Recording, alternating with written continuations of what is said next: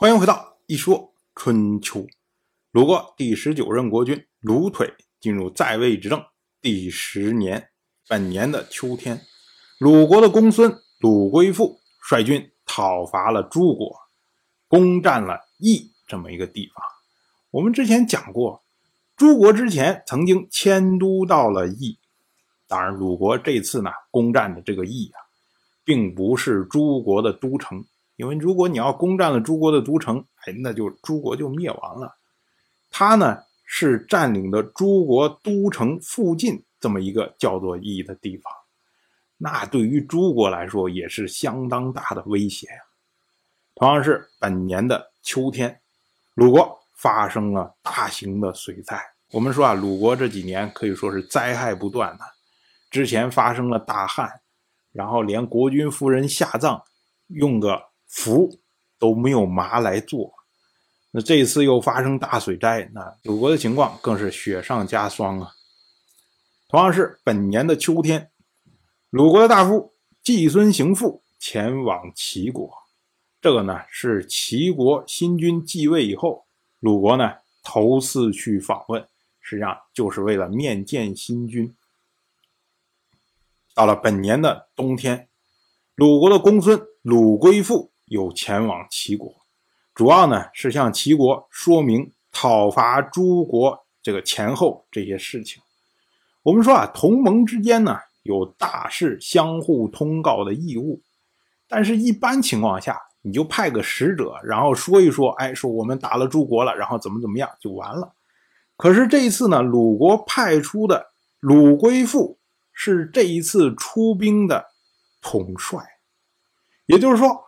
我打了诸国之后，我派出统帅亲自向你说明当时进攻诸国的情况，这是什么呀？这是为了表示对齐国新君齐武野的重视。先是鲁国的卿大夫季孙行父到齐国去恭贺齐国新君继位，紧接着呢，又是卿大夫鲁归父到齐国去说明鲁国讨伐诸国的情况。我们说这些举动啊都是非常友善的举动，表现出来鲁国对齐国，尤其是对齐国的新君齐武也是礼遇有加。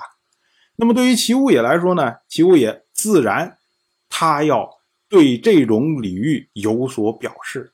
所以呢，同样是本年的冬天，齐国的国君齐武也他派出齐国的大夫国佐。到鲁国来回访，春秋记录这件事情为齐侯使国佐来聘。我们要注意啊，按照当时的习惯，老的国君去世了，新的国君继立。那么在老国君下葬之前，新君称子；下葬之后称爵。齐国的先君齐元在夏天的时候就已经下葬，所以这位齐武也。虽然还没有改元，没有正式成为齐国的国君，但是呢，春秋已经以齐侯来称呼他了。至于这位国佐啊，他就是国归父的儿子。早在二十八年以前，当时呢，国归父曾经到鲁国来访问，他呢礼数周到，而且容仪友善，由此引发了。鲁国当时的国君，也就是鲁申，到齐国去朝见，这么一回事儿。所以呢，这一次齐武也派国佐来，这也是一种友善的表示，就是我派当年对鲁国友善的国归父的儿子来鲁国回聘，就是希望两国的关系能够如此的亲密下去。同样是本年的冬天，鲁国因为秋天的时候遭受了大型的水灾，所以呢引发了饥荒。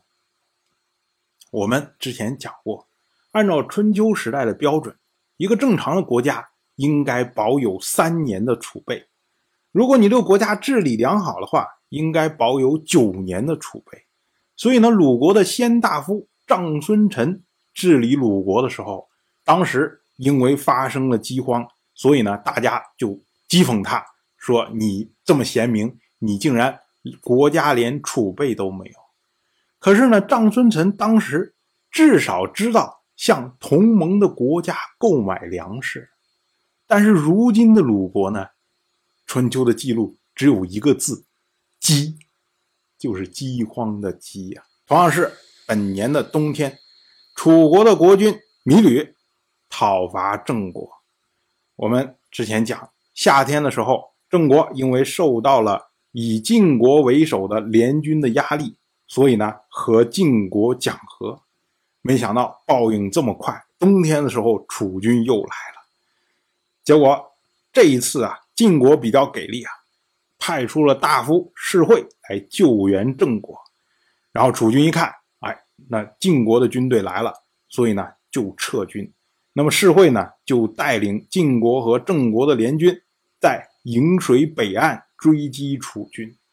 虽然楚国的军队退了，但是呢，对于晋国来说啊，没有安全感。